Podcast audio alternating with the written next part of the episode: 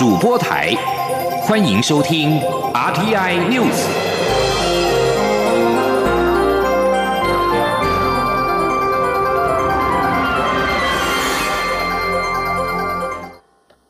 各位好，我是主播王玉伟，欢迎收听这节央广主播台提供给您的 RTI News。今天是二零二二年五月八号，新闻首先带您关注。根据卫福部推估，五月中到月底，国内将迎来 COVID-19 疫情高峰。卫福部七号宣布，将要求双北、基隆、桃园急性一般病床五百床以上的医院，在一周以内开设百分之三十的专责病房，全力救治重症患者。卫福部次长石崇良在七号晚间表示，七号本土病例已经达到四点六万人，以此速度推估，一周后的单日确诊数恐怕达到七万至八万例，即将步入疫情高峰，因此将要求上述医院的专责病房于一周内设置完毕。他强调，五月中到月底，国内将迎来疫情高峰期，这是疫情最严峻的时期，也是最后一战。任何一个已经解封的国家都曾经经历过这个严峻挑战。未来如果疫情趋缓，或是病例数降低，专责病房开设的比率将会随时进行滚动式检讨。而国内本土疫情确诊人数不断往上攀升。台北市长柯文哲在七号宣布四项新原则，希望能够让医院有效使用，其中包括了即日起确诊者留在家里，同住家人如果担心被传染，就住到亲友家。防疫旅馆要留给医院给快痊愈的病患下转使用。柯文哲也表示，希望用此方法，在五月十六到二十三号面临确诊最高峰时，能够撑得过去。请您以记者陈林信宏的采访报道。本土 COVID-19 疫情持续升温，七号本土确诊数上冲到四万六千三百七十七例，其中台北市新增九千两百四十五例，距离破万近在咫尺。为了迎战确诊高峰，中央流行疫情指挥中心发文急救责任医院要加开百分之三十的病床作为专责病床。台北市长柯文哲下午主持防疫记者会，柯文哲表示，以目前准备的一千八百床，预计五月十二号会满。满床，但要另外加开百分之三十动员并不容易，因为势必会挤压到其他疾病的照护。为了让医院更有效使用，柯文哲也宣布北市防疫四项新原则：一是防疫及门诊要更有效率运作，因此会要求台北市大医院一定要开设防疫及门诊，让有症状快筛阳性的病患尽量在医院外就可以处理，不要在急诊和住院。第二是医医院开始要有效加床，会和各大医院讨论该如何执行。第三则是住院标准要更严格，需要使用到氧气以上的才可以住院。第四是防疫专责旅馆要更有效率使用，因此即日起确诊者留在家中，同住家人如果担心被传染，就转住亲友家。柯文哲说：“我们常常是让那个确诊者去住防疫专责旅馆。”从现在起，政策要改变的，有确诊者哈，那个确诊者留在家里，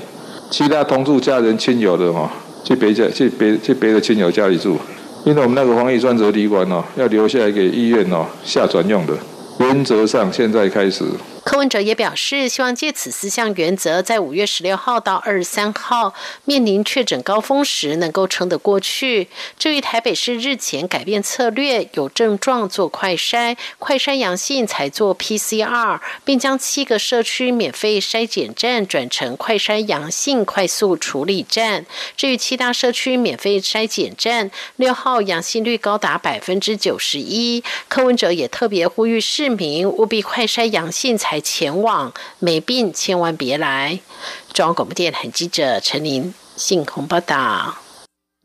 而中央流行疫情指挥中心在七号再度放宽居家隔离规定，未来只有同住而且密切接触的亲友会框列居隔，职场同事或是同班同学则是进入自主应变。另外，取消居隔者电子围篱管制，确诊和回国检疫者仍维持。今天记者王维婷的采访报道。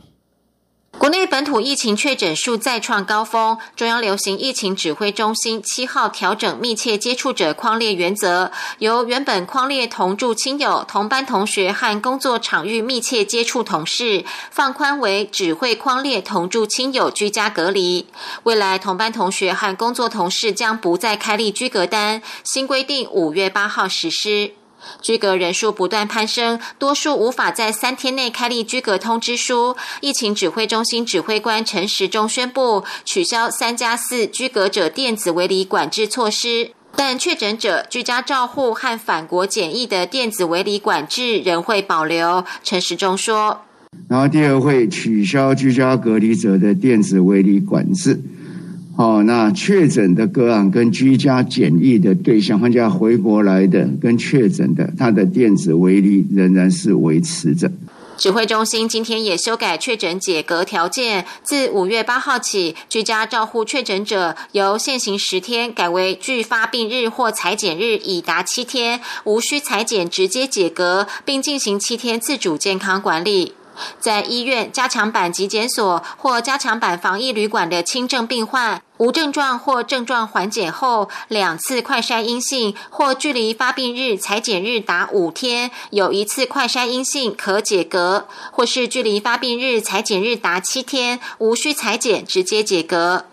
至于中重症住院患者的解隔条件，改为一次 PCR 或症状缓解且追踪一次 PCR 阴性，或 CT 值大于三十，可转出专责病房。陈时中也表示，解隔条件修改后，自动解隔时间变短，渴望降低 PCR 的负担。未来防疫策略将把非确诊的照顾量能减轻，集中力量在照顾中重症确诊者，自己要照顾自己，轻症也是。中央广播电台记者王维婷采访报道。因应框列居家隔离原则放宽，教育部长潘文忠七号表示，取消全校三分之一或十班以上有确诊者或密切接触者就停止实体授课的规定。国小和幼儿园如果有学生确诊，前两天曾到校上课的话，所属班级师生暂停实体课程三天。而国高中部分确诊个案前两天曾到校上课，所属班级座位九宫格范围内的同学实施三天的防疫假，停止到校。学校提供每人一剂快筛。教育部主任秘书廖兴国表示，虽然全校停课的规定取消，但是如果学校考量运作量能，例如有太多教师确诊，仍然可以向主管机关申请全校停课。继续关注政坛动态，高登环球生医公司贩卖快筛试剂争议越演越烈。民进党立院党团总召柯建明也被卷入。对此，行政院长苏贞昌在七号表示，快筛试剂采购有一定的程序，都有严谨规范，请不要以口水污蔑第一线辛苦的防疫人员和疫情指挥官陈时中。前天记者王维婷的采访报道。高登环球生医公司获得指挥中心专案核准贩卖快筛试剂，国民党团踢爆高登前身其实是小吃店后，进一步指出高登的资金合作对象长虹国际有限公司的负责人与民进党立院党团总召柯建明的顾问是亲兄弟。蓝营要求公布快筛试剂紧急采购会议记录。对于快筛紧急采购引发争议，行政院长苏贞昌七号出席中央流行疫情指指挥。中心扩大防疫会议前受访时表示，政府采购快筛试剂过程严谨，流程都有严谨的规范，请外界不要以口水污蔑辛苦的第一线防疫人员和疫情指挥中心指挥官陈时中。苏贞常说，快筛试剂也是一样，一定要经过食药署的检测，一定要在校期内，一定的校期，一定要哎在。什么时间以前进口，这都有严谨的规范。只要符合，我们都收购，不必再用口水去污蔑。一天二十四小时，两年多来都在前线，都在第一线，为大家坚守防疫的辛苦防疫工作人员，包括辛苦的指挥官。快筛实名制实施以来，药局每天大排长龙，民众抱怨买不到。政府加码采购进口试剂，蔡英文总统表示，这个月将会取得一亿剂。苏贞昌也表示，快筛试剂供应会越来越稳定，采购数目足够。他呼吁不要囤积快筛，有需要才购买。政府会努力让民众方便购买快筛，希望外界配合，也不必扭曲。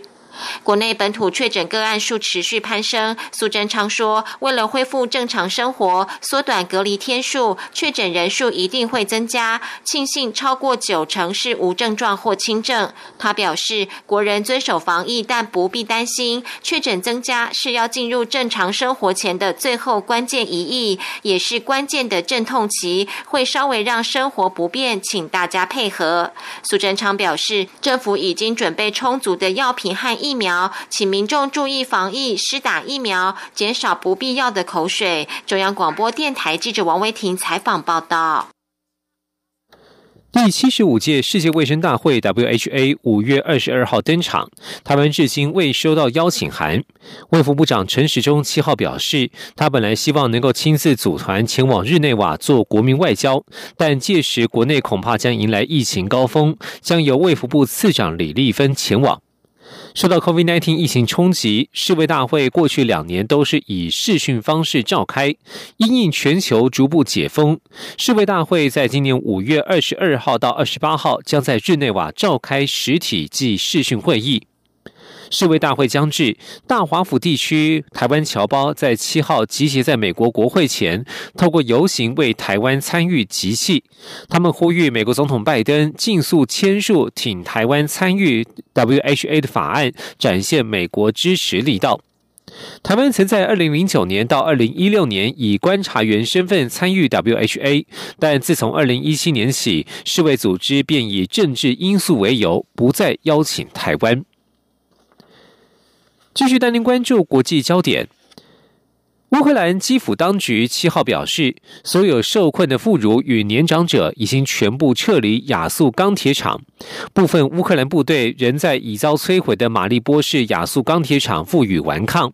俄罗斯国防部七号也宣布，亚速钢铁厂人道撤离行动已经完成。乌克兰副总理维列舒克表示，乌克兰总统的命令已经被执行，所有妇孺和年长者已经全部撤离亚速钢铁厂。这部分的马利波人道任务已经完成。亚速钢铁厂是乌克兰在马利波市死守的最后据点，它的命运在这场战争当中具有象征性价值。在平民持续撤离之际，乌克兰总统泽伦斯基六号表示，正在展开外交选项，致力于营救受困在亚速钢铁厂内的乌克兰守军。美国第七舰队指挥官汤马斯对日本产经新闻等媒体表示，担心中国扩军，对侵略乌克兰的俄罗斯在太平洋地区的动向也密切关注。美日等同盟国相同理念国家有必要合作，加强威慑力。产经新闻七号报道，以美国海军日本横须贺基地为据点的第七舰队，负责美军在西太平洋及印度洋的海上行动。第七舰队指挥官海军中将汤马斯强调，非常关注俄罗斯侵略乌克兰一事，因为俄罗斯是大国，在太平洋一侧也拥有舰队，所以。第七舰队保持警戒，有信心监视在太平洋方面俄罗斯舰队的任务。不过，汤马斯在四月二十三号受访时，他坦言忧心中国扩军，而且军力不透明。以美国核子动力航空母舰林肯号为主的第三航舰打击群，今年四月在日本海等地区多次实施演训。汤马斯表示，多次实施演训的主要理由是对北韩领导人金正恩释出讯息，美国不肯定北韩频频发射飞弹的做法。而有关美军对于中俄北韩的应对，汤马斯强调，最重要的就是保持威慑力。美国的第七舰队陆战队以及以冲绳为据点的第三陆战队远征军的战略之一，就是加强同盟国伙伴国的合作关系。汤马斯对日本的自卫队抱持期待，认为日本自卫队在距离上具接近中国，具有非常高的能力，在地区可扮演起必要的领导角色。他强调，美日同盟目前处于关系最密切的时候。这里是中央广播电台。这里是中央广播电台台湾之音。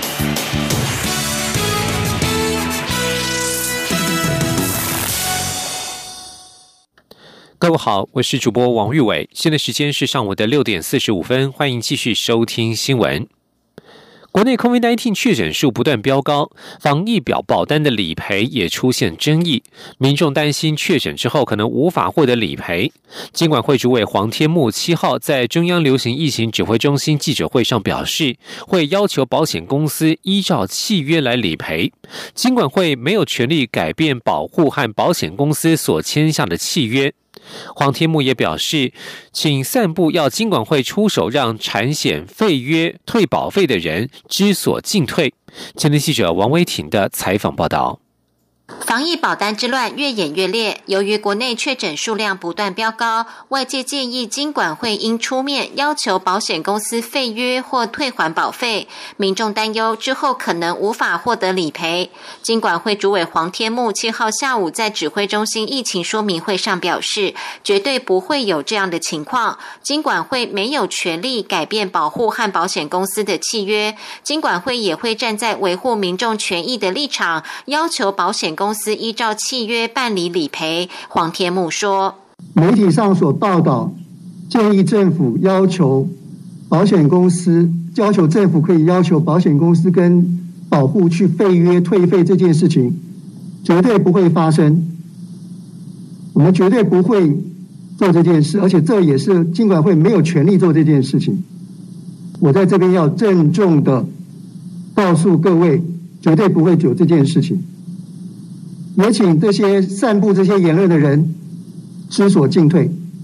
近来有许多民众冲大医院急诊室，希望裁剪 PCR 和开立诊断证明书，造成急诊瘫痪。黄天木也表示，依照保险法第六十五条规定，有两年的时间可以申请理赔，民众不需要急着在这段时间冲去急诊，反而排挤真正需要急诊资源的民众。黄天木表示，尽管会以要求保险公司加派人力办理核保理赔，且安排专人提供防疫保险商品咨询和争议服务，并指示保险工会通盘说明防疫保单理赔实务争议。他强调，金管会会全力解决防疫保单的咨询和消费问题。指挥中心日前宣布，快筛阳性视同确诊的适用对象，外界关注快筛阳视为确诊是否可以理赔。疫情指挥中心指挥官陈时中表示，必须看民众保单条款而定。民众若确诊，会开给确诊通知单或发给电子证明。中央广播电台记者王维婷采访报道。今天五月八号是母亲节，而这几天是把百货业的母亲节档期。在疫情延烧之下，在疫情延烧之下，这几天百货业者拼命的在进行促销。业者感叹，历史又重演，在疫情延烧之下，评估业绩和去年母亲节档期相比，恐怕将会下滑两成。而这几天是透过各种促销下杀活动来吸引人气。前天记者陈林信宏的采访报道。台湾本土疫情确诊人数连日破万，指挥中心更预估五月二十号前后染疫人数会达到高峰，届时单日至少十万人。由于近期正逢百货业者上半年最重要的母亲节档期，原本已经规划好要到百货公司内餐厅聚餐的消费者也都缩手。国内百货业者私下感叹，疫情又走升，像是历史又在重演。去年百货业在很美好的母亲节档期收割之后，才面对三级警戒，因此从去年中旬之后，百货业者都很辛苦。现在疫情又来，不过由于消费者已经渐渐有和病毒共存的准备，业绩滑落不像去年一下子掉了五成，今年来看大约下滑两成业绩。为应应对疫情担忧的民。众国内百货业者也祭出各招数应应，一是让客户不用出门就能买到商场九成以上的商品，像是百货业龙头星光三月，今年母亲节祭出四大法宝，包括会员 App 推出精选优惠，电商 SKM Online。熟客系统、餐厅外带外送服务。另外，以往彩妆都是母亲节不可或缺的销售要角，但这几年大家戴口罩、少化妆，百货业也改变作战策略，锁定高价的保养品。像是搜狗百货，今年母亲节就将化妆品加大赠送力道，媲美全年最大档期周年庆，甚至推出买一送多的优惠。另外，位于细致的远雄广场，则是从六号开始，一连三天推出独家现抢活动，希望吸引来卖场的人气。远雄广场犯促部行销企划科乡里许贝成说：“呃，确诊人数节节升高，所以影响了很多消费者到实体卖场的一个意愿。所以我们在商场的部分，当然最重要的就是去做一些餐厅外带的一些服务跟优惠。”那也希望说，在这个重要的节庆里面，还是呃，透过这个方式，还是能够跟家里的人啊，或者是透过这种就是可能线上啊的这种一个呃交易，或者说就是外送这些这些这些机制啦，来弥补。元雄广场也指出，像是昨天推出的 Nike 腰包，原价新台币一千两百五十元，只卖六百九十元。这两天母亲节档期最后冲刺，还有吉雅社推出的十二寸遥控电风扇、可丽锅不锈钢二十四寸平底锅，以及 Skechers 当季运动鞋，原价两千七百九十元，卖一千六百九十元，价格都是破盘下杀。中央广播电台记者陈琳信鸿报道。继续带您关注地方创生的亮点。蹲点屏东潮州七年的台湾好基金会，近日与陈冠华老师率领的学生团队携手，在潮州最老的一条街到。建基路上策划了一场绿意盎然的春潮集市集，呈现潮州一点绿计划阶段性成果，并且邀请居民一起将生活在老街上的生活记忆与记忆和外界分享，希望透过外大家的力量，找回老街的美与尊严，再逐步拓展，一步步构筑属于潮州在地的生活美学。吉林央广记者杨仁祥、江昭伦在屏东潮州的专题采访报道。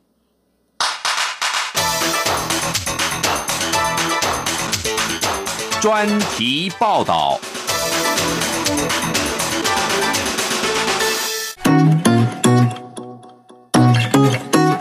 热闹的人潮，各色的摊位，街道上不止装点着绿意。时不时还会传来悠扬的音乐。这是今年春天台湾好基金会在屏东潮州的建基路上首次举办的逢街市集——春潮集。除了各型各类的商品，当地居民也秀出了他们一辈子赖以为生的工具或技艺，分享生活在这条街道上的酸甜苦辣回忆。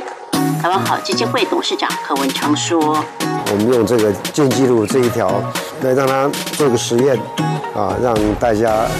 让居民能够看得见，让访客也可以看得见。潮州把这个绿色开始，希望能种植在潮州。那我们希望这是一个开始了。春潮集不仅仅只是一场市集活动，也是原治大学艺术与设计学系主任陈冠华应台湾好基金会的邀请，带领学生团队进驻潮州一年多，执行潮州一点绿计划的阶段性成果发表会。计划主持人陈冠华说。就觉得他们的乡镇好像丧失了一些东西，然后就看起来比较比较不好看啊，或者说生活有点狼狈。那他就跟我们说他的希望，那希望说可以让潮州绿一点，所以它叫做一点绿计划。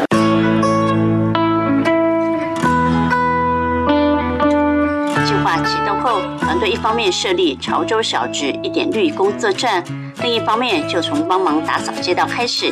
与居民保干净，一步一步取得信任。历经一年，终于获得二十二户居民全数同意，进行史上首次的募集活动。计划主持人陈冠华说：“从开始刷那些什么东西开始，那大部分的居民阿伯啊、阿姨啊，心都很软嘛哈，看到我们小朋友那么一直刷、一直刷，就会来好奇说：你们到底在干嘛？你们为什么要做这件事情啊？然后所以就会有很多人就因此就就。”就接受了我们，啊，就开始跟我们聊天，所以那个访谈的这个这个就可以开始建立。那当然也有从头到尾都不愿意的，啊，还是有啊，比如说对面有一个阿公哈，爷爷，他在那边，他在每天在里面修东西。他都不理我们，因为他门口有放鸟，然后他养鸟。我们有一个同学，他每天早上都去那看鸟、逗鸟玩，啊，一直这么一直玩，逗到那个爷爷走出来跟他讲话，然后他就因此就接受了我们，然后邀请我们进去，还带我们去他的田，他就就完全就改观了。街道上处处可见摆着盆栽的角落风景，还能看到墙上如瀑布般的绿植意象。原本没落的老街，因为潮州一点绿计划以及春潮集活动的举办，重新燃起生气。对生活了一辈子的在地居民或新住民而言，感触格外深刻。较早这条街哦，你万南乡的啊，要对东爱对家见鬼，遐个人吼拢爱要出去了，拢爱对家，所以这条街较早足老这个。那以前这一条路也有酒家、小吃部啦，那个米店呐，还有饲料行啊、家具啊，什么行业都有。但是因为就是外流了，年轻人外流，所以就慢慢没落下去了。一个乡镇要保留原来的样貌，实在是很困难。那就是还好这一次有这个活动。刚开始本来没有这些花花绿绿的东西啊，然后把它们变成这样子有绿色的，就是变成慢生活。对，因为现在疫情比较紧绷一点，然后大家来这边逛街的话，就可以慢慢的逛，慢慢的看这些，这是他们的展览。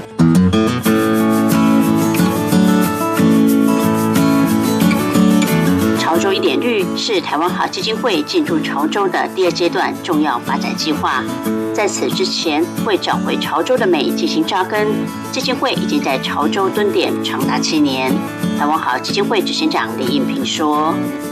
其实我们这两个大的计划在交织哦，一个就是大潮南扎根计划。那大潮南扎根计划是七年前就开始推动的，这个计划会持续进行。呃，它有两个主要脉络，一个是教育啊，就从这个让我们的潮州的孩子们有更好的创新教育的资源跟实用教育的资源，在这里做呃这个扎根。那另外一个呃脉络就是潮州人的生活，潮州人呃这个以及他们的这个他们的想法啊，他们的故事那潮州的。生活，潮州的产业，潮州的旅行啊，这些还是我们的主要主主述的战场。那第二个就是这个呃潮州一点一计划，那这个是呃一年多嘛，已经推展一年多。对于故乡潮州，始终有一份独特情感的柯文昌，也期待在春天的潮州，未来能加入更多艺术、文化、音乐，让它潮起来。对潮州美就跟对台湾的美一样，就是说它是需要用。用各种不同的彩色色彩，用各不同不同线条去描描绘它，那用各种音符，用各种各种音乐去歌颂它，去歌咏它，那这就这就是台湾的好，都被看见，都被感受到了。改变乡镇从一条街道开始，在建基路上推动的潮州一点绿实验，或许能给无数类似潮州的台湾乡镇带来一点启发。中央电台记者杨仁祥、张昭伦，屏东潮州采访报道。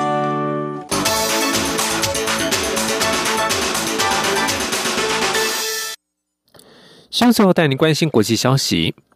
美国加州参议会司法委员会在五号通过一项提案，允许十二岁以上的青少年施打 COVID-19 疫苗，不必经过父母同意。洛杉矶时报报道，一旦这项提案通过立法，加州将会领先全美各州，允许最年轻的族群不必经过父母同意就能够施打疫苗。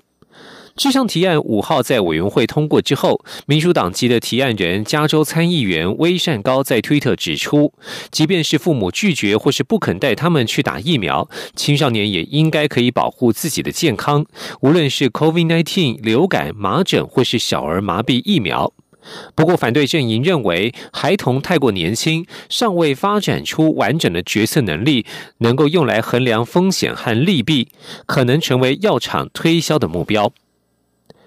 美国疫情可能再起。美国拜登政府警告，在 Omicron 新型亚变种肆虐之下，美国 COVID-19 染疫人数今年秋冬季可能达到一亿人，死亡人数也恐怕将大幅飙升。这些亚变种已经展现出明显的躲避免疫系统能力。华盛顿邮报报道，美国政府一名高级官员六号在不公开媒体简报会上提出这项警告。白宫正在努力说服国会核准更多资金，以购买新的疫苗、筛检试剂、药品等等，为秋冬感染潮做好准备。以上新闻由王玉伟编辑播报，这里是中央广播电台台湾之音。